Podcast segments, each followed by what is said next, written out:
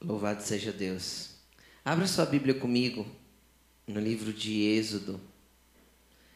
Êxodo capítulo 12, versículo 1.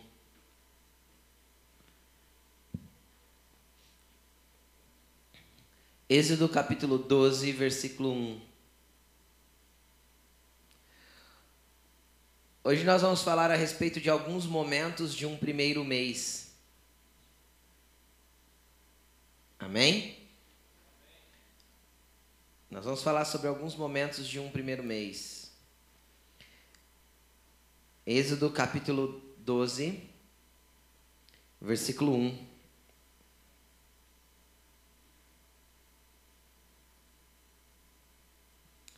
Quem achou diz amém?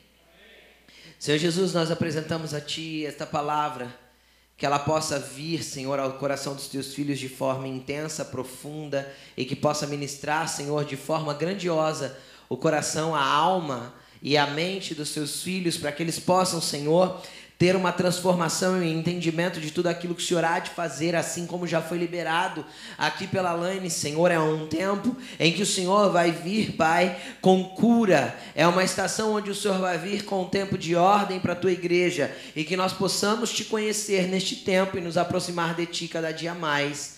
Em nome de Jesus. Amém. Amém, amém. Êxodo 12, verso 1. O Senhor disse a Moisés e a Arão no Egito: Este deverá ser o primeiro mês do ano para vocês. E hoje eu digo para vocês: Este deverá ser o primeiro ano, o primeiro mês do ano para vocês. Amém? Amém? Né? Então tá, tô dizendo, é, não é? Então tá, para eles era o primeiro mês e para nós é o primeiro mês. Amém? É, digam a toda a comunidade de Israel que no décimo dia deste mês, todo homem deverá separar um cordeiro ou um cabrito para a sua família e para a sua casa. Se uma família for pequena demais para um animal inteiro, deve dividi-lo com o seu vizinho mais próximo, conforme o número de pessoas e conforme o que cada um puder comer.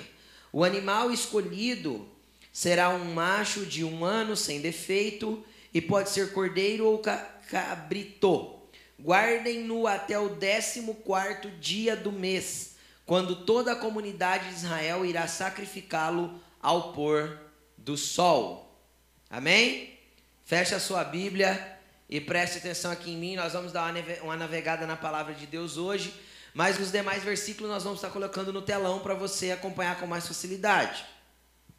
Bem, nós vamos falar sobre alguns momentos desse primeiro mês, assim como alguns momentos que nós podemos viver não só nesse primeiro mês, mas na nossa caminhada durante esse ano. E o povo de Israel aqui, para a gente trazer o contexto da história, para você entender, o povo de Israel estava escravo no Egito já há 430 anos. Eles tinham descido para o Egito, eles tinham ido morar no Egito através de José. E eles estavam ali, o Egito foi armando algumas situações para eles e eles acabaram se tornando escravos no Egito. E já fazia uns, uns dois séculos, mais ou menos, que eles eram escravos no Egito. Só que chegou um tempo que Deus resolveu intervir para que eles fossem tirados de lá. E eles estavam ali já há 430 anos. E Deus interviu através de Moisés para tirá-los de lá. E aconteceu que Deus fez várias coisas para os egípcios serem convencidos de que o povo de Israel precisava sair. E a última coisa que Deus estava fazendo, na verdade, a Bíblia diz que o Senhor enviou dez pragas, né? E a última aconteceu um pouquinho depois disso aqui que nós vamos ler, que nós acabamos de ler, que foi a praga dos primogênitos. Só que ele deu um selo antes, ele deu uma marca antes para o povo dele. E ele marcou um tempo. Você consegue entender o que, que Deus fez? Antes de dar uma estratégia, ele marcou um tempo.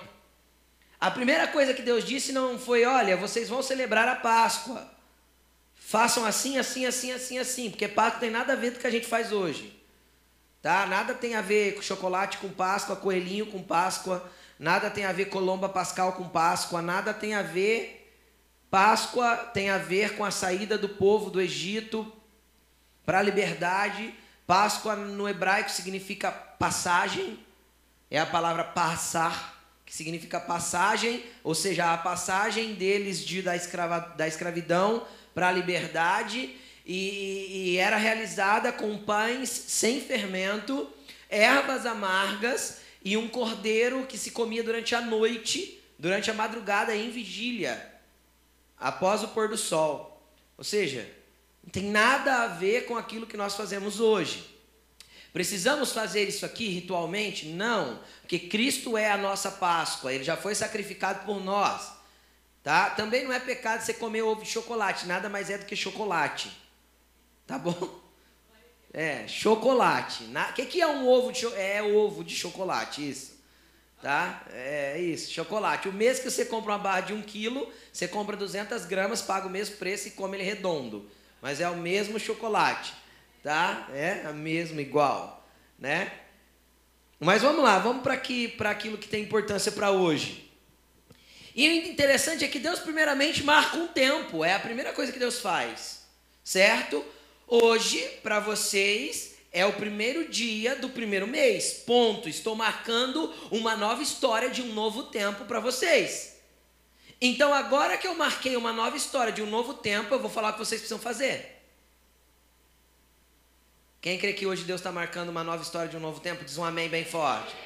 Então, agora Deus vai dizer o que você precisa fazer. Amém? Porque não adianta Deus marcar tempos, ou nós marcarmos os tempos, ou Deus nos dar tempos e estações, porque tão importante quanto saber o tempo é saber o modo, disse o sábio Salomão. Tão importante quanto saber o tempo é saber o que fazer dentro do tempo. Tão importante quanto saber que, um, que hoje é 1 de janeiro é saber o que eu vou desenvolver em 2017 alinhado à vontade de Deus. Quem está me entendendo? Então o que, que aconteceu?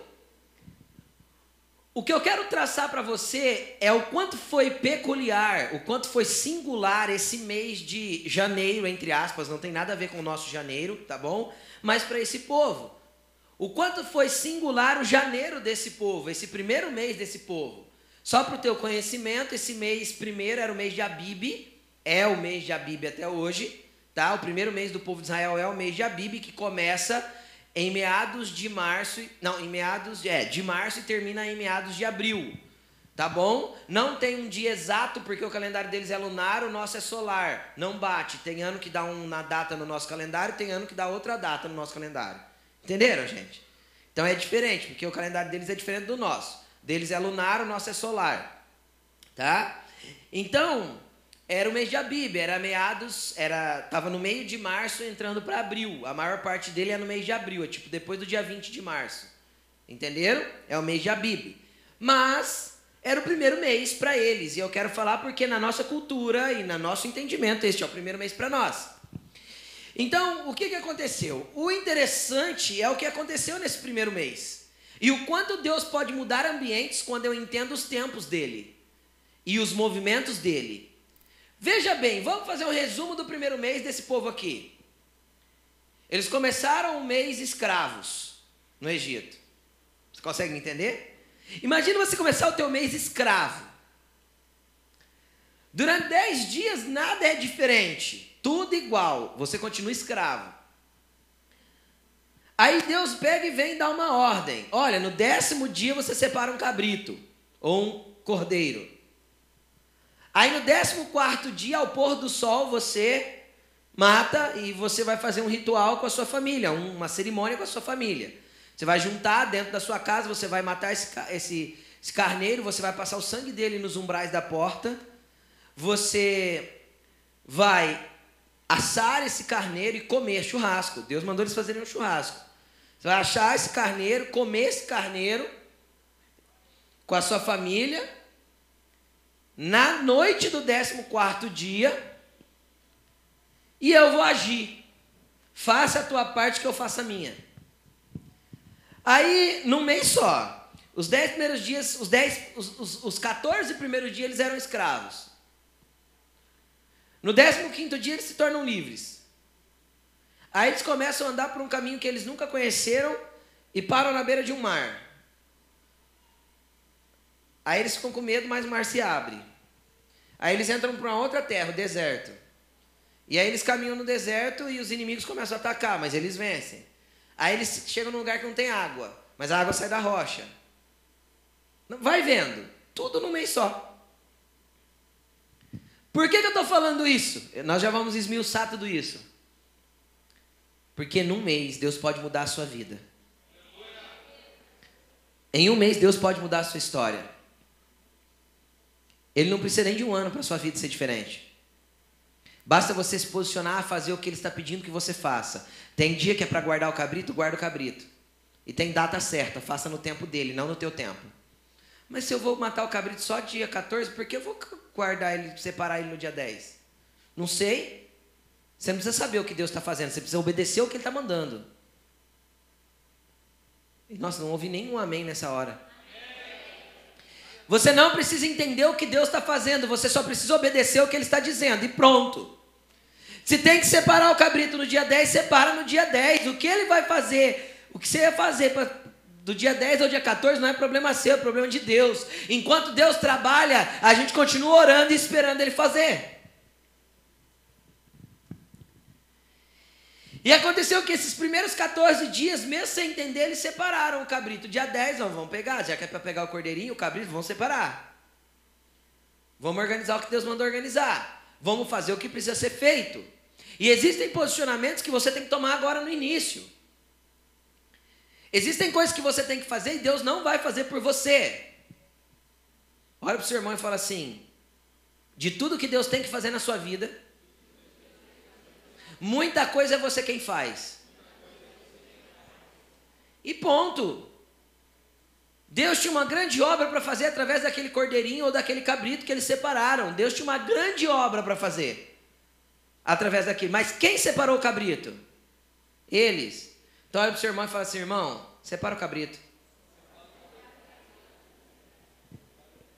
Se é tempo de separar o cabrito, separa o cabrito, querido. Não precisa entender o que tem que fazer, e nem quando, e nem como. Espera Deus falar de novo. Existem coisas que você tem que tomar atitude agora, no início do ano. Se a tua empresa tem que mudar, a atitude tem que ser tomada agora.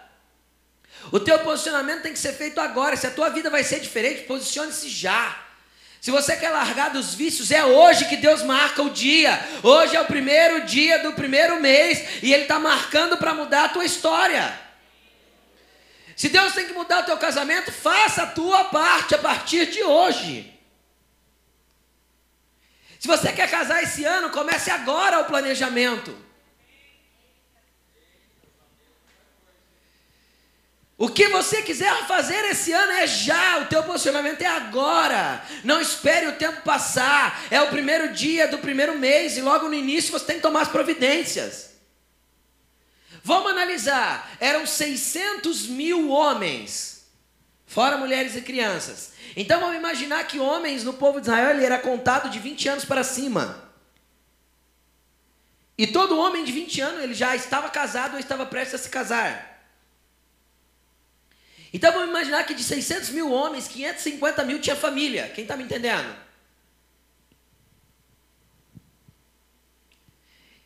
Agora, se eles eram escravos, você acha mesmo que dentro de 550 mil famílias, todos eles tinham um cabrito ou um cordeirinho de menos de um ano?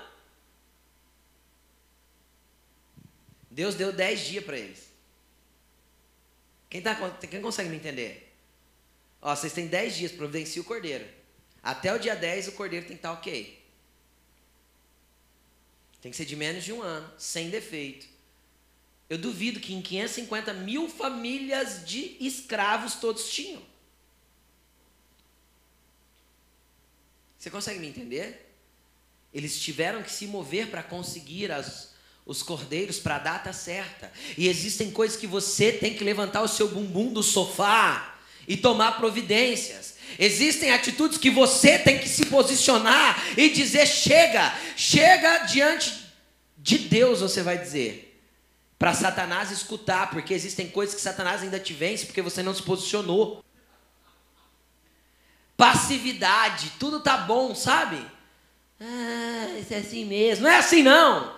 Deus está marcando um tempo. Hoje é o primeiro dia do primeiro mês. Levante-se daí. Tem um cordeirinho para encontrar. Tem que se movimentar. Vamos fazer, vamos realizar. Pare de se conformar com a situação. Teu trabalho está ruim, querido. Distribui currículo. A faculdade que você está fazendo não é a que você sonhava? Mude. As coisas não estão batendo na tua porta, vá bater na porta dos outros para encontrar o que você está procurando. Existem coisas que nós temos que fazer e não adianta nós terceirizarmos isso para Deus. Deus é conosco, porque Ele já marcou um tempo. Quem consegue entender? Mas nós temos que nos posicionar. Ai, pastor, eu queria tanto emagrecer. Faz regime e exercício, do contrário, você vai continuar barrigudo. É, eu sei, eu quero emagrecer, mas eu tenho que fazer alguma coisa. Então existe um posicionamento que você tem que tomar, existem coisas que você tem que mover. Deus dá um tempo para você, mas Ele quer ver a sua atitude. Você tem dez dias para isso, você ainda está meio escravo dessa situação, você vai ficar escravo ainda. Se você não tomar as providências, você vai continuar escravo. Bom, dez dias depois, o cordeiro estava pronto. Quatro dias mais tarde, eles estavam assando o carneirinho e comendo o churrasquinho. E aí? Aí no meio do churrasco, Faraó chama Moisés e fala assim: manda esse povo sumir da minha terra. Vamos ler? Êxodo 12, 31. Vai colocar no telão aí para nós. Êxodo 12, 31.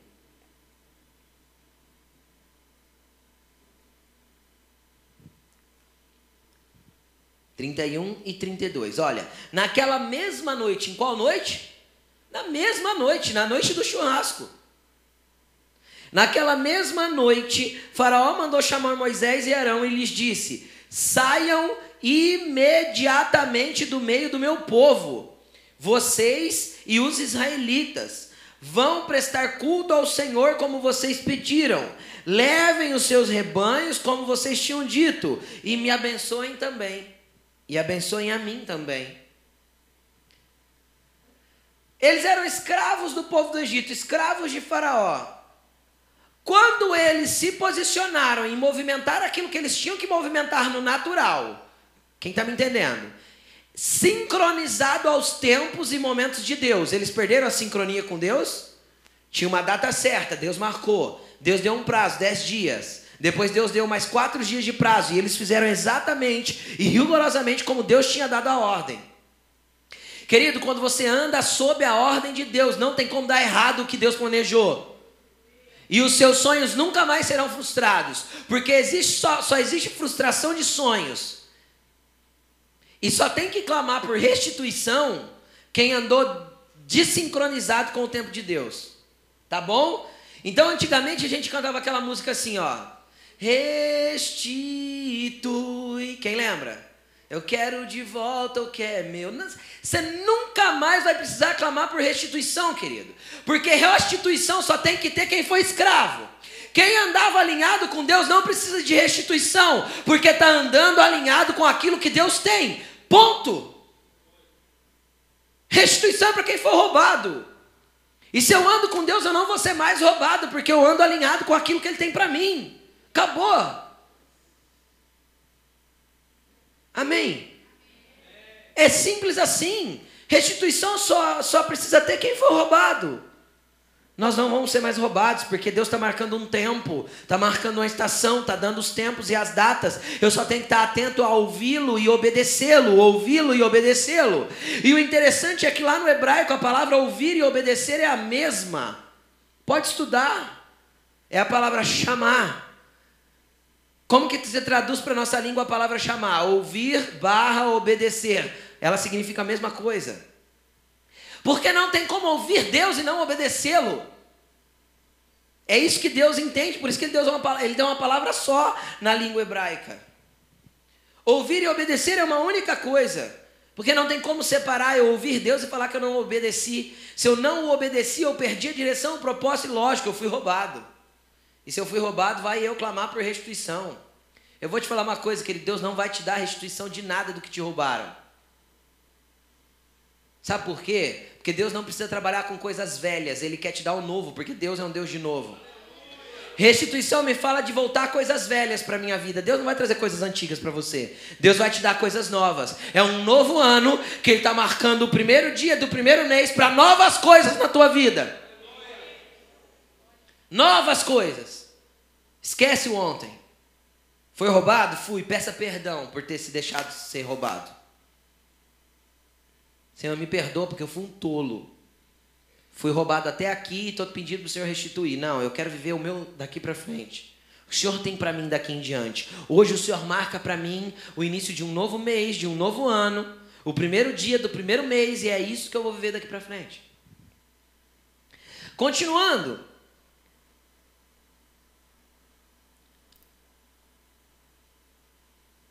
Faraó deu a ordem: sai, leva os rebanhos, leva tudo, leva tudo. Sabe como que Deus tinha dado a ordem para eles comer o churrasco? Ó, você vai comer teu churrasco, mas não pensa que esse churrasco é de festa, não. Você vai comer com seus pés calçados, com a sua capa sobre você, com seu cajado na mão e com suas malas arrumadas.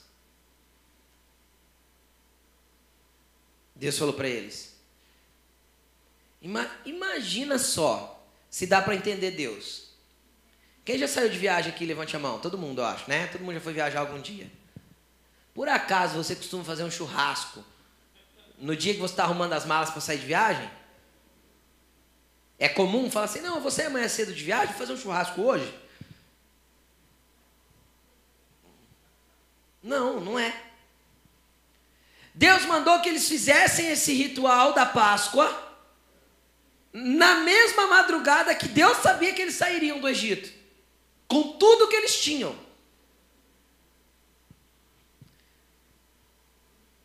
Fale para o seu irmão, não estranhe o que Deus faz. O jeito dele não é o teu jeito. E, e quase nunca, fala para ele, quase nunca, o jeito de Deus é o mais simples. Quase nunca o jeito de Deus é o mais simples, querido. Sabe por quê? Porque ele quer ver, porque o jeito mais simples é o que nós buscaríamos. Está entendendo isso ou não? Como que a gente faz? A gente analisa e busca o jeito mais simples. Então Deus não vai pelo caminho mais simples justamente para confrontar o nosso eu e para ver se nós estamos dispostos a obedecer. O jeito de Deus não é o mais simples, normalmente é o mais complicado. Para nós, não para ele. Porque quando ele determinou não tem complicação. Amém? E aí aconteceu que, na madrugada do dia 14 para o dia 15, Faraó falou o que para eles? Vai embora. Todo mundo pegou o seu celular e escreveu: hashtag partiu, terra prometida. Né?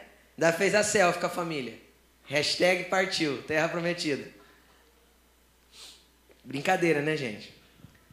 Todo mundo pegou as suas coisas, todos os seus badulaques, todos os seus utensílios. A Bíblia diz que eles tinham massa, que eles estavam fazendo pão, porque eles não sabiam quanto tempo que ia durar o, o churrasco ali. Então era aquele churrasco com pão sírio, sabe?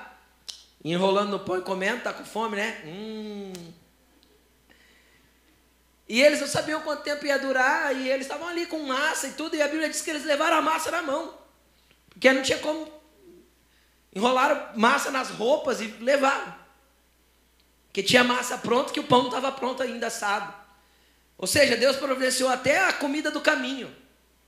Porque pão sem fermento não estraga. Então estava ali o pão sem fermento e eles no caminho para poder comer alguns dias até que Deus providenciasse alimento. Você consegue entender do jeito que Deus faz as coisas? A gente não entende nada. Eu fico imaginando os israelitas perguntando, mas por que o pão sem fermento? Para não estragar na caminhada, querido, enquanto eles iam comendo, andando e comendo, andando e comendo, para não faltar alimento. Querido, o que Deus determinou nós não entendemos, mas Ele determinou, vai dar certo. Amém. E tem um detalhe: Deus costuma andar mais rápido do que a gente consegue acompanhá-lo. Tem hora que Deus nos empurra, porque a gente começa a fazer corpo mole e fala assim: vamos, vamos, vamos, vamos, vamos, vamos. Tem que ir, tem que ir, vamos, vamos. E aí o que, que aconteceu? Êxodo capítulo 13, versículo 7.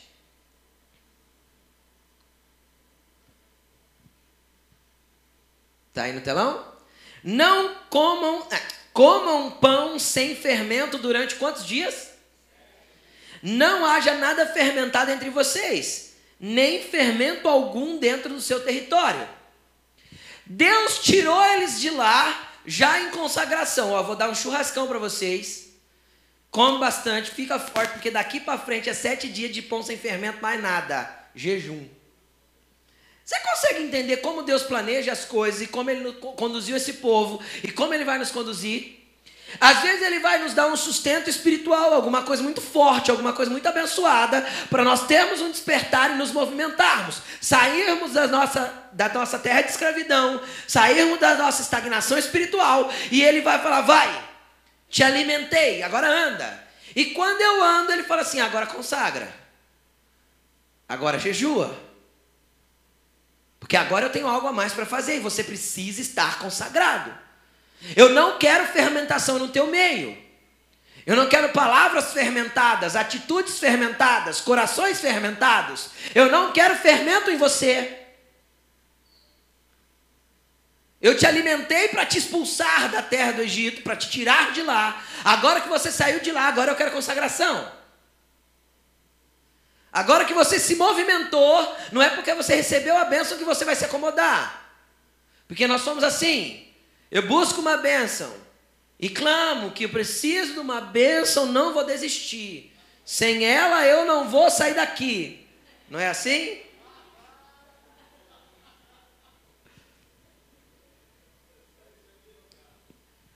E eu fico até o Senhor me tocar.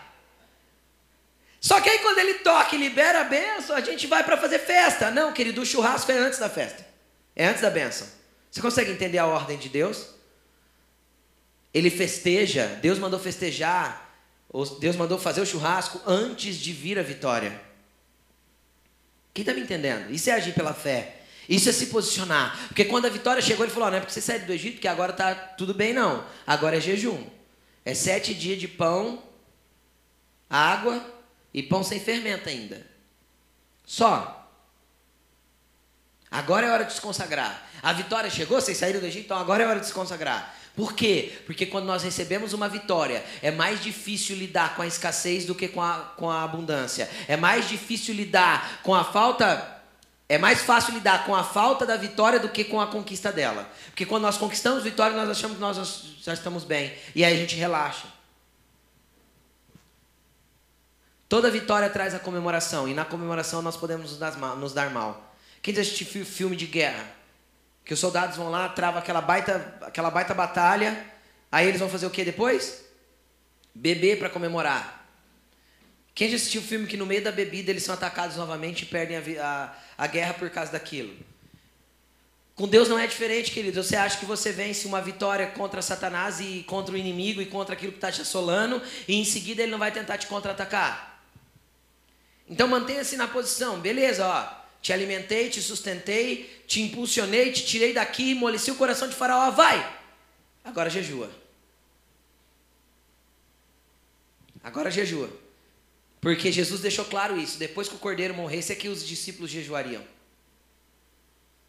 Enquanto o cordeiro estava vivo, eles estavam comendo churrasco. Jesus falou.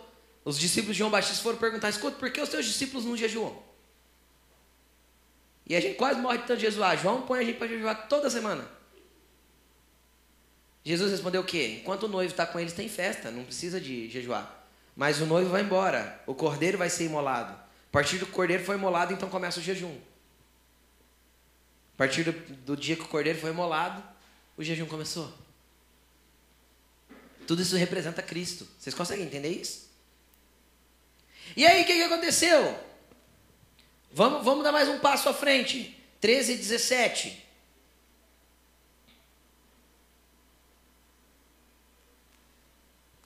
Entrou aí no telão?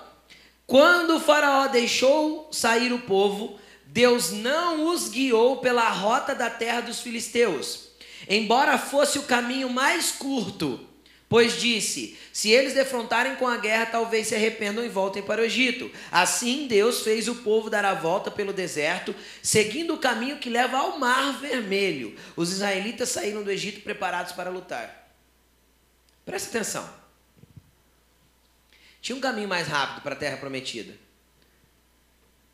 Tinha um caminho mais curto. Só que não era o caminho de Deus.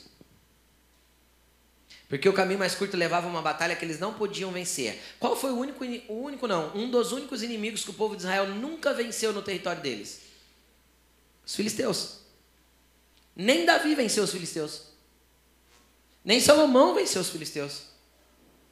Ninguém, em nenhuma geração depois, conseguiu vencer os filisteus. O que, que Deus fez?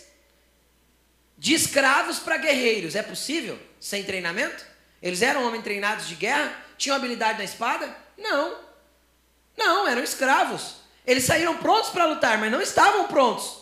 O problema é que tem gente que acha que porque ganhou a vitória, Deus já preparou ele para lutar certas guerras. E aí você entra em certas guerras que não foi Deus que te conduziu lá. Porque você já saiu do Egito, você acha que você já pode enfrentar Filisteu. Acho que já tem maturidade para enfrentar certas batalhas espirituais e sair dando ordens que não foi Deus que te ordenou fazer.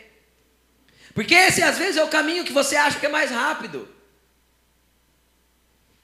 Só que Deus não quer te conduzir pelo caminho mais rápido, Ele quer te conduzir pelo caminho seguro, o caminho que você está escondido nele. Ninguém conseguiu derrotar os filisteus. Você acha que Deus ia pôr o seu povo direto de cara com os filisteus? Deus poderia dar vitória? É claro que poderia, mas Deus não queria a batalha. Deus pode dar vitória em qualquer batalha, mas ele, muitas batalhas ele não quer que você trave. Então ele dá um caminho. Não é o caminho que eles esperavam? Não. Não é o caminho que tem passagem? Não. É o caminho que dá no mar. Você consegue entender? Que a única passagem que tinha do Egito para a terra que eles iam era pelo povo filisteu. Era o único caminho que tinha passagem. Do resto era mar. Pode ir lá olhar a geografia do Egito para onde é a Palestina hoje, a faixa de Gaza, que é onde era o território dos filisteus. O território dos filisteus é Gaza, sempre foi Gaza. Olha lá, a única passagem de terra é por ali, não tem outro. Então o que, que Deus fez? Jogou eles para baixo. Enfiou eles na praia, de frente para o mar. E aí vem o que acontece com a gente. Às vezes a gente começa bem, Deus nos impulsiona tal, de repente a gente chega na beira do mar. E às vezes a gente não sabe o que fazer. E aí, nesse caminho todo, que Deus está traçando, nessa rota que Deus estabeleceu, Deus não erra. Vamos ver o que aconteceu. Êxodo 14, 10. 14, 1, perdão, 14, 1.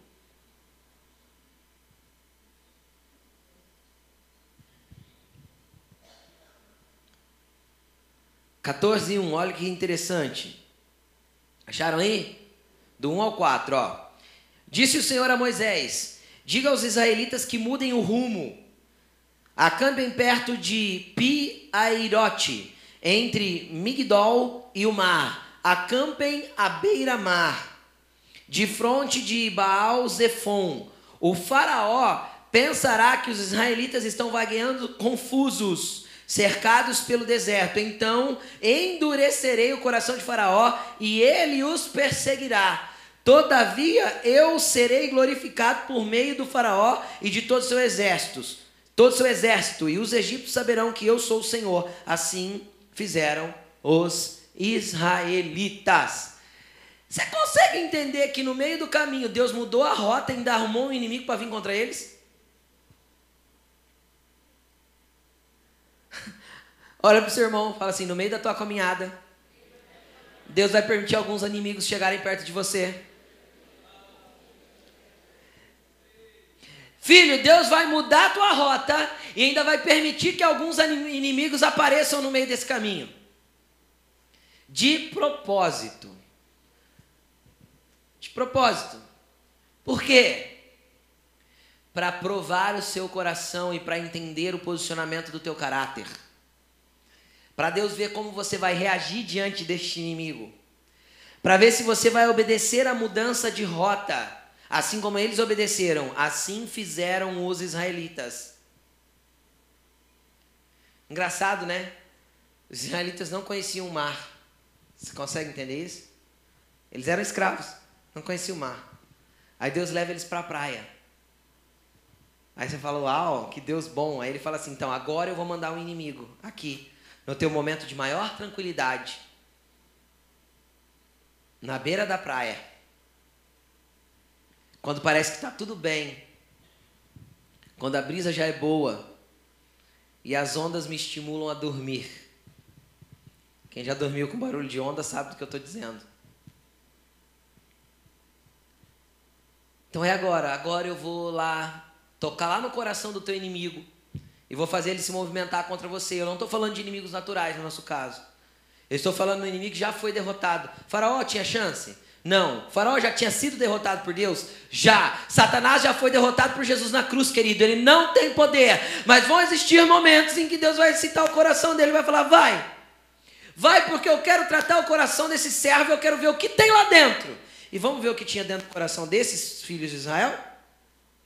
Êxodo 14, versículo 10. Ao aproximar-se o Faraó, os israelitas olharam e avistaram os egípcios que marchavam na direção deles. E, aterrorizados, clamaram ao Senhor. Disseram a Moisés: Foi por falta de túmulos no Egito que você nos trouxe aqui para morrermos no deserto? O que você fez conosco tirando-nos de lá? Já não tínhamos dito para você no Egito: deixa-nos em paz? Seremos escravos dos egípcios? Antes ser escravos dos egípcios do que morrer no deserto. Moisés respondeu ao povo: Não tenham medo, não fiquem firmes e vejam o livramento que o Senhor trará hoje, porque vocês nunca mais verão os egípcios que hoje vocês veem. O Senhor lutará por vocês Tão somente acalmem-se. Então o Senhor disse a Moisés: Por que vocês estão clamando a mim?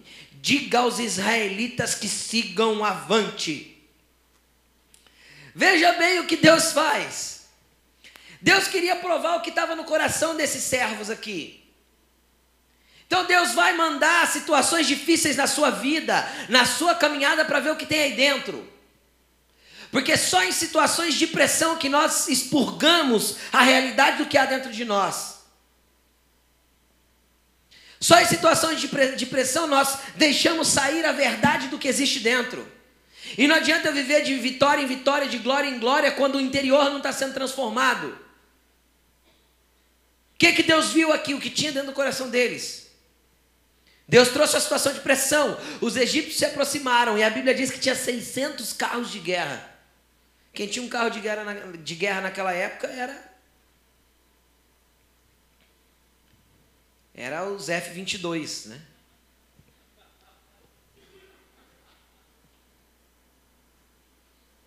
Os Tomahawk.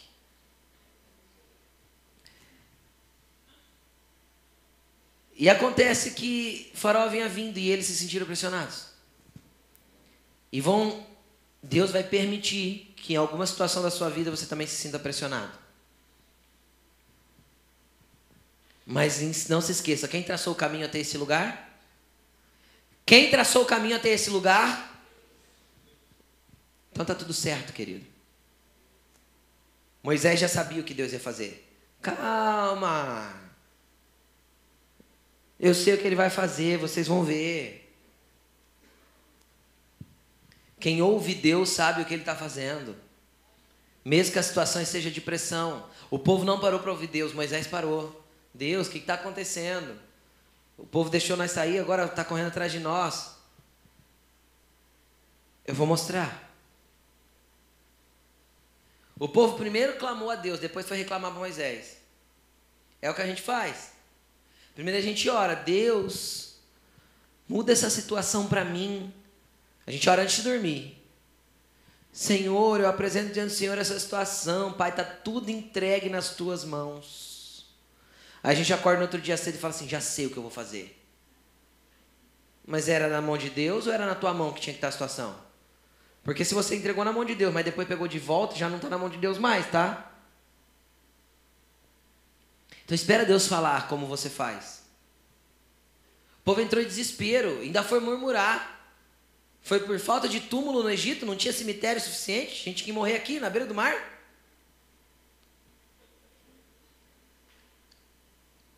É aqui que a gente vai morrer mesmo, Moisés? Não, ele não falou para você deixar a gente em paz, deixar a gente lá escravinho mesmo, assim? Tava bom. E tem pessoas que reclamam de barriga cheia. Deus está dando coisas grandiosas, está fazendo coisas poderosas, tem tanta coisa boa acontecendo, mas tem uma coisinha que dá errado, começa a murmurar, começa a reclamar. Ai Deus, sabe o que é o julgamento mais? Essa situação está muito difícil. Querido, difícil era se você não tivesse sido conduzido até aqui, difícil era se você estivesse no Egito ainda. Difícil é se você ainda estivesse comendo a comida do Egito, mas Deus já te levou a comer um novo pão, o pão que desce do céu, o maná celestial que Ele está dando. Não é difícil, não. A situação está de pressão, está de pressão, mas volte-se para o Senhor e pare para ouvi-lo. Senhor, eu não vou clamar, eu vou te escutar para entender. Se todos os tempos foram guiados pelo Senhor e todas as situações estão no teu controle, o Senhor quer que eu viva nesse tempo, aqui de frente desse mar. Moisés fez isso. O povo não. E aí o que, Deus falou? Fala para eles pararem de clamar para mim. Não é para ficar clamando. Porque existem coisas que não é só clamar, tem que agir. Manda eles marcharem. Avante. Agora, você já procurou marchar de frente para o mar? Entra no mar marchando para você ver. Você vai levar um tombo. Aí vem mais um desafio de Deus. Eu tenho que entrar marchando em lugares que às vezes parece que eu não vou parar de pé, para ficar em pé. Mas quando você posicionar para marchar e para ir avante, o mar se abre.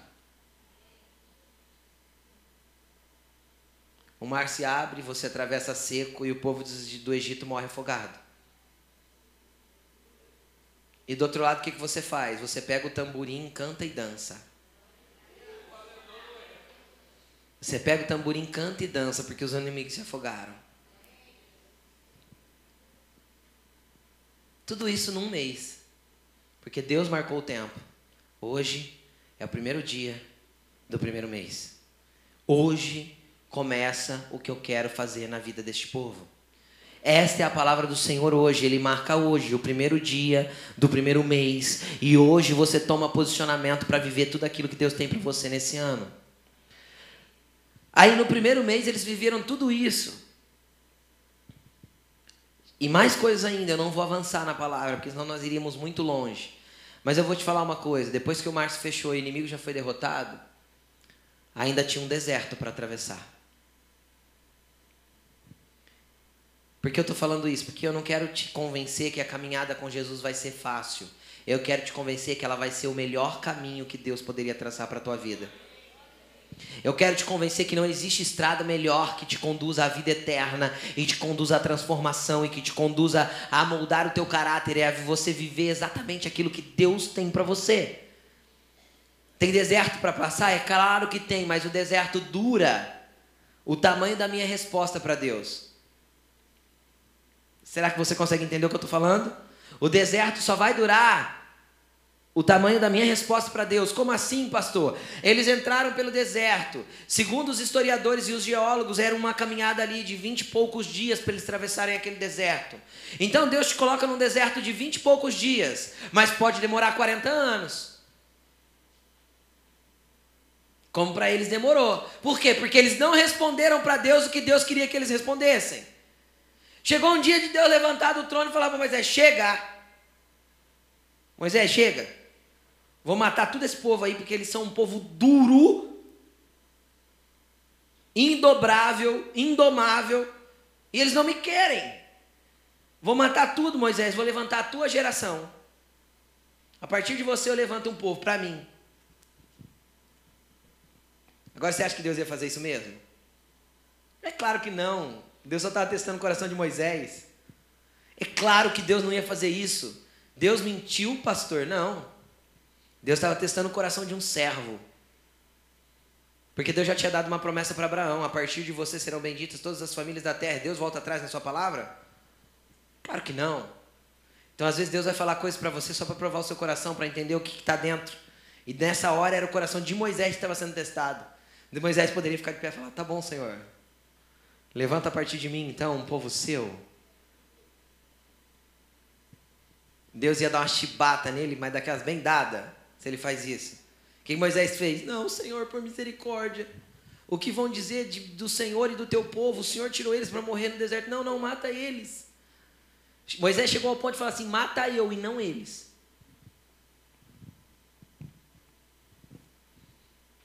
O quanto você ama? Nessa hora Deus estava testando o amor de Moisés.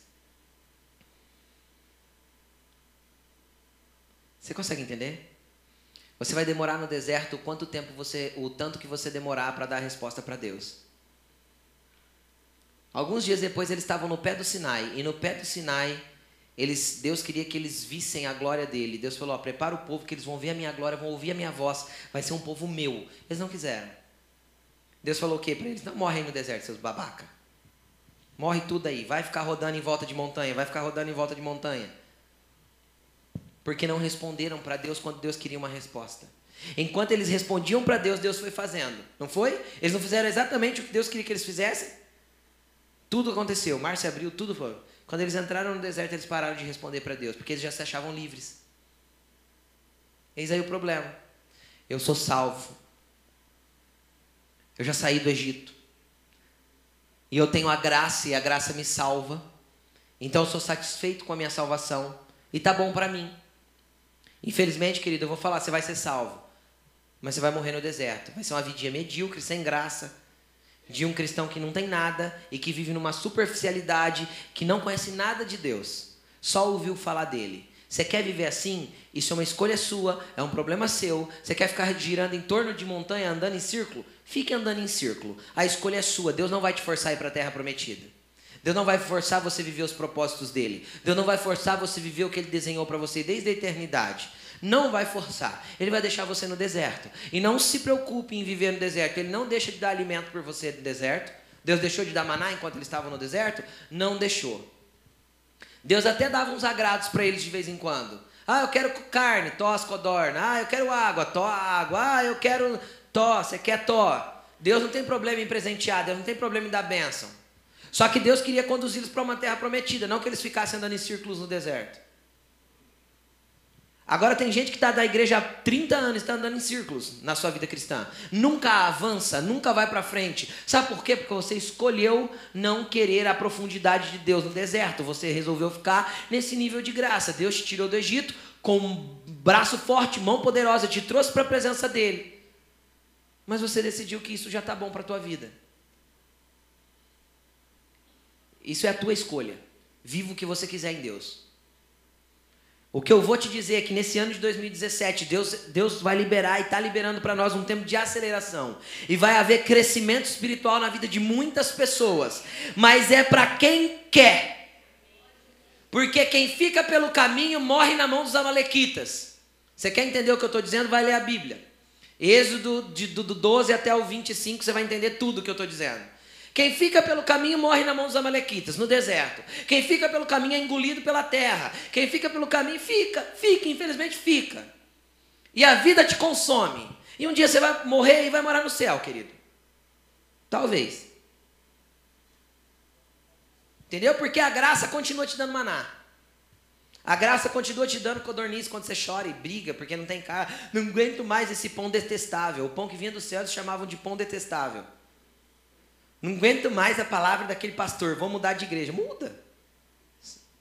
Se você foge daqui, querido, para não resolver uma situação, você vai sofrer a mesma situação lá. Você entendeu o que eu quero dizer? Todas as vezes que nós não somos aprovados, nós temos que fazer a prova de novo. Isso é andar em círculos. Tudo vai depender da resposta que eu dou ao nível de pressão que eu vivo. Tem gente que é mais especialista em trocar de igreja do que tudo. Troca de igreja igual troca de roupa.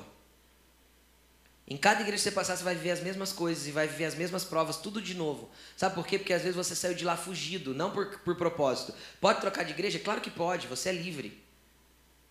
Nunca eu vou impedir ninguém de trocar de igreja, mas que seja com propósito. Não, pastor, estou indo para lá porque Deus me deu uma direção e eu tenho um propósito a cumprir lá e eu sei o que eu estou fazendo. É um tempo marcado para minha vida. Do contrário, querido, está fugindo de uma situação. E fugir de situação, você vai viver ela mesma lá, igualzinha. E eu vou te falar até quantos anos vai demorar para você viver de novo. Dois anos. Pode escrever. Não estou profetizando maldição, não. É porque é esse tempo que costuma demorar. Você vai, chega lá, ai, que é uma benção, que é maravilhoso. A hora que você começa a se envolver na obra e tal, vai, Deus vai trazer uma pessoa para fazer a mesma coisa igualzinho. Daí a pouco você vai estar chorando de novo. Ai, Deus, outra vez, a mesma coisa, tudo de novo. Aí você foge outra vez. Igreja é tudo igual, até você passar por umas três, quatro e desistir de igreja. Aí você vai congregar em casa, igual muitos têm. Não, igreja, para mim o sistema está deturpado e a igreja está toda corrompida. Não, filho, é você que não se deixou ser tratado. A, a, a corrupção está dentro do teu interior que não deixou Deus moldar. Eu não ia falar isso, não está na palavra, não está no esboço. Mas às vezes, às vezes tem alguém aqui com o coração desse jeito hoje. Chega, enfrenta a situação, tem deserto para atravessar, calce a sandália nos pés porque elas não vão se desgastar. E vai em frente. Por que clama a mim? Diga ao povo de Israel que marche. Vai em frente porque vai dar certo. E quando Deus mandar você se santificar três dias para subir no alto da montanha, não tenha medo dos raios e dos trovões. É só subir que Deus está lá. Aí tem gente, pastor, não entendi nada. É, lê, querido, do Êxodo 12, lê até o 25. Você já vai entender o que eu preguei hoje. Coloque-se de pé. Hoje tem uma marca sobre a sua vida. É o primeiro dia do primeiro mês para você. Deus está marcando um tempo para abrir uma nova estação. Deus está marcando um tempo para abrir algo novo sobre a sua vida. Escolha e decida viver o que Deus tem para você. Escolha e decida viver o quanto custar. Tem que comer só pão sem fermento? Eu vou comer. O quanto tempo Deus determinar que eu tenha que comer. Tem que ficar preso numa praia? Tem que ficar, mas eu fico até que o mar se abra. Tem que marchar? Vamos marchar, mas o mar vai se abrir. Tem que preparar o cordeiro? Tem. Então vai atrás do cordeiro, porque você não tem um. Se mova, se movimente, faça. Porque na noite que você estiver saboreando o seu cordeiro, querido, existe uma grande libertação vindo da parte de Deus para a sua vida. Tudo é o teu posicionamento e a resposta que você dá para Deus. Decida responder daqui para frente conforme o chamado que o Senhor te der. Eu quero que você levante sua mão para o alto antes de nós orarmos e diga assim: Hoje, a partir de hoje, eu vou responder ao chamado do Senhor e às suas ordens, mesmo sem entender e sem compreender o que Ele está fazendo, eu vou obedecer, porque eu sei que o que Ele tem para mim é melhor do que o que eu planejei, porque os planos dele são mais altos do que os meus planos, e os pensamentos deles são mais altos do que os meus pensamentos. Então hoje eu entrego a minha vida para Ele, para viver a vida dele em mim, em nome de Jesus. Amém.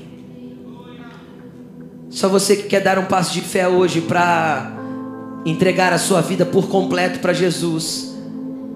E não só a sua vida, mas às vezes você já entregou a sua vida, mas não entregou a sua história. Às vezes você já entregou a sua vida, mas não entregou a sua história, os seus caminhos.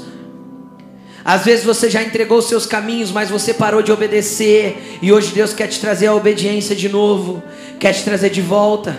Às vezes você já estava obedecendo, mas você fugiu do teu chamado e está tentando fugir do teu propósito. Eu quero fazer hoje uma chamada para todas essas pessoas, independente do ambiente que você queira se posicionar em Deus. Hoje é o primeiro dia do primeiro mês e hoje ele marca para mudar a tua história. E você que quer ter a tua história mudada, sai do teu lugar e vem até aqui na frente.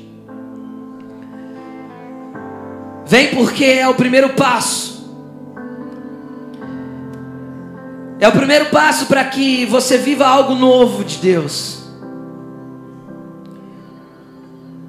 Oh,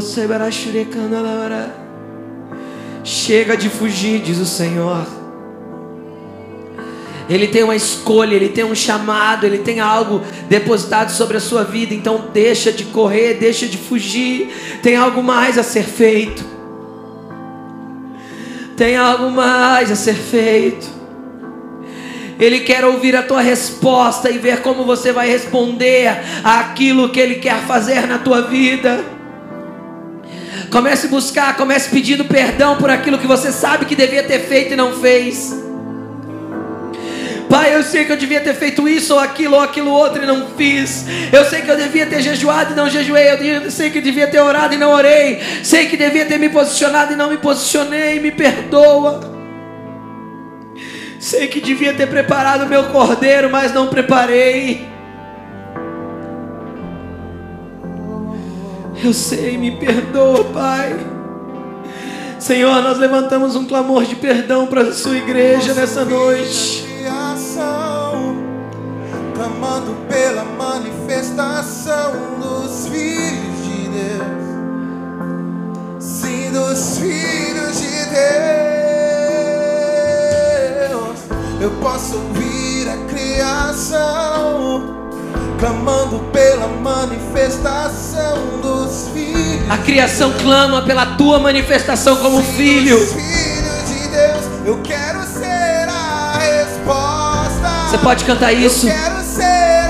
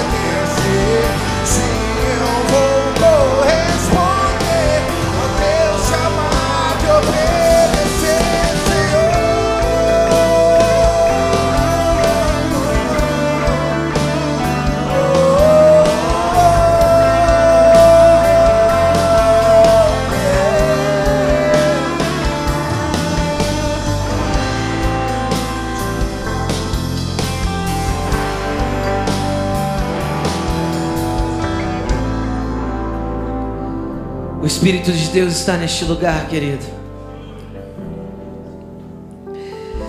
Oh, Santo Espírito, nós não podemos sem o Senhor. Fale isso para Ele, Espírito Santo, sem o Senhor eu não vou conseguir. Espírito Santo, seu Senhor, eu não vou conseguir responder na intensidade que tu queres, mas Espírito Santo, eu sei que o Senhor era o meu auxílio, eu sei que o Senhor é o meu socorro, eu sei que o Senhor é a força de Deus dentro de mim, então me ative, me ative, então Senhor me incendeia, então Senhor me impulsione, eu sei que o Senhor é o vento impetuoso, então me traga ímpeto para o meu coração. Clame a Ele. Clame a Ele.